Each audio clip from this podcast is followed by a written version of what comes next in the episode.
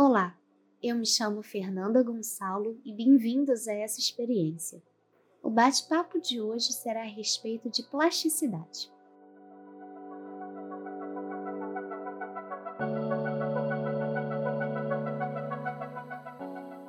Alguns anos atrás, admitia-se que o tecido cerebral não tinha capacidade regenerativa e que o cérebro era definido geneticamente, ou seja, ele possuía um programa genético fixo.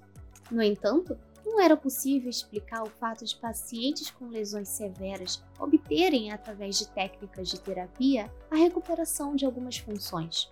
Porém, com o aumento do conhecimento sobre o cérebro, mostrou-se que ele é muito mais maleável do que se imaginava, modificando-se sobre o efeito da experiência, das percepções, das ações e também dos comportamentos. A neuroplasticidade ou plasticidade neural permite que os neurônios se regenerem tanto anatomicamente quanto funcionalmente, formando novas conexões sinápticas. A plasticidade cerebral é uma habilidade do cérebro de se recuperar e também de se reestruturar.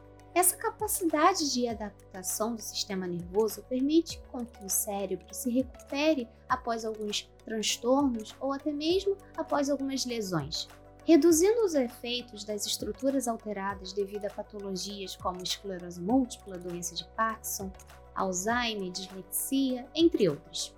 Quando criamos novas experiências, o cérebro estabelece uma série de vias neurais.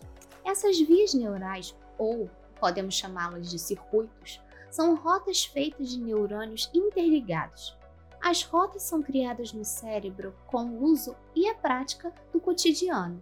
Os neurônios em uma via neural se comunicam entre eles através de conexões denominadas sinapse, e essas vias de comunicações podem se regenerar durante a vida. Cada vez que ganhamos novos conhecimentos através de práticas, a comunicação sináptica entre os neurônios é fortalecida. Uma melhor conexão entre os neurônios significa que os sinais elétricos viajam com um pouco mais de eficácia ao criar ou usar uma nova via. Por exemplo, ao tentar reconhecer um pássaro novo, são feitas novas conexões entre os neurônios.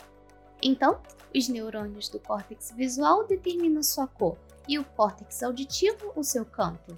Visitar novamente esse circuito neural e reestabelecer uma transmissão neural entre os neurônios implica cada vez mais em tentativas para poder melhorar a eficácia dessa transmissão sináptica. Assim, a comunicação entre os neurônios é facilitada e a cognição é cada vez maior. Com isso, a plasticidade sináptica talvez é o pilar onde descansa a fantástica mapeabilidade do cérebro. Nos últimos anos, foi comprovado que as alterações cerebrais nos níveis genéticos ou sinápticos são causadas por uma ampla variedade de fatores ambientais. Os novos conhecimentos são adquiridos de várias formas, por muitos motivos e a qualquer momento de nossas vidas. Por exemplo, uma criança pode adquirir um novo conhecimento em uma grande quantidade e o seu cérebro é modificado significativamente nesses momentos de aprendizagem intensiva.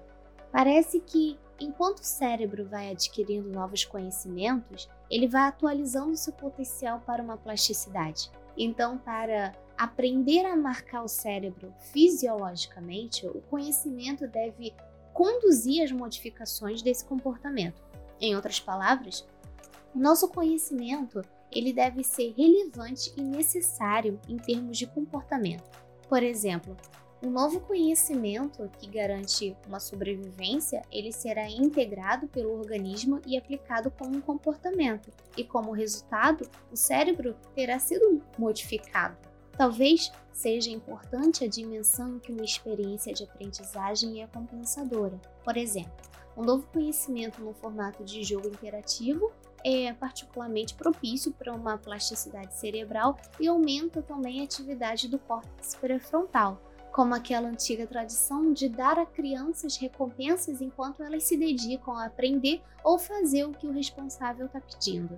Desse modo, podemos referir então que a relação com que o ser humano estabelece com o meio produz grandes modificações no seu cérebro permitindo então uma constante adaptação e aprendizagem ao longo de toda a vida. Assim, o processo de plasticidade cerebral torna o ser humano um pouco mais eficaz. Bom, esse foi o último episódio dessa temporada de neurologia. Eu espero que tenham gostado. Qualquer dúvida podem enviar mensagem no Instagram para que possamos bater um papo, tá bom? Eu vou ficando por aqui, de algum lugar do Rio de Janeiro.